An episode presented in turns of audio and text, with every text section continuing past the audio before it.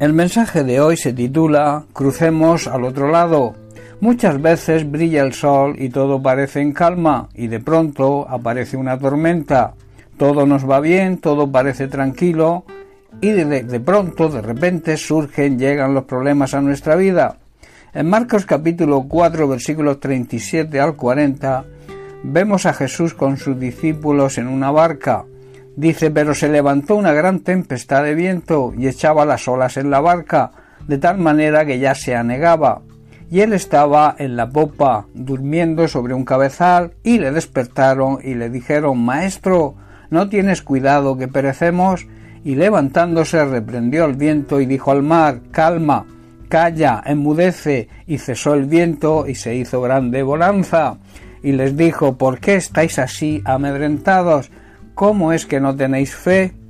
Cuando se desatan grandes tormentas en nuestra vida y los problemas amenazan con destruir nuestra casa, debemos saber que aunque Jesús aparentemente esté dormido, si Él viaja con nosotros en nuestra barca, si Él toma el control de nuestra vida, de nuestra casa, podemos dirigirnos a Él con la seguridad de que tiene la solución.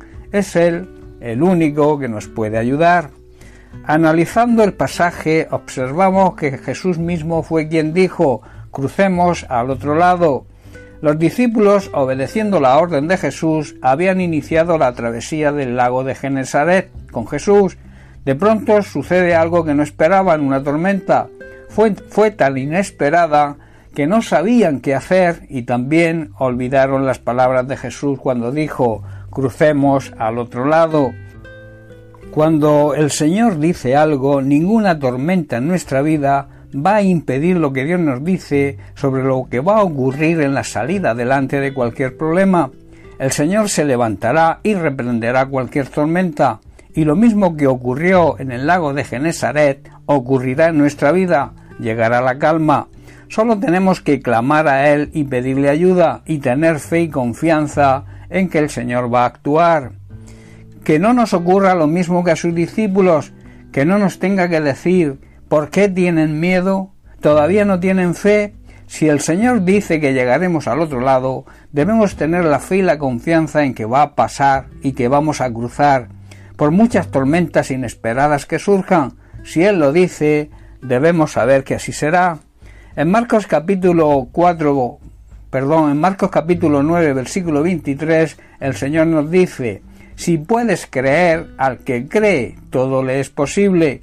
Y en Jeremías 33.3 Dios nos dice, Clama a mí y yo te responderé y te enseñaré cosas grandes y ocultas que tú no conoces. Dios está diciendo que cuando tengamos problemas, que clamemos a Él, que le pidamos ayuda a Él, y Él nos va a prestar dicha ayuda, nos va a responder, y además nos va a enseñar cosas grandes y ocultas que nosotros ni nos podemos imaginar. Como he dicho antes, muchas veces hemos sido sorprendidos por alguna tormenta, algún problema que no esperábamos. Todo parecía ir bien, la paz, la tranquilidad y la calma reinaba en nuestra vida. Y de repente todo cambia. La muerte de un ser querido, una mala situación familiar, una crisis financiera, una enfermedad. Todo esto empieza a golpear con fuerza nuestra vida y vemos que todo se nos viene abajo. Ante todas estas circunstancias surge la pregunta ¿qué debemos hacer?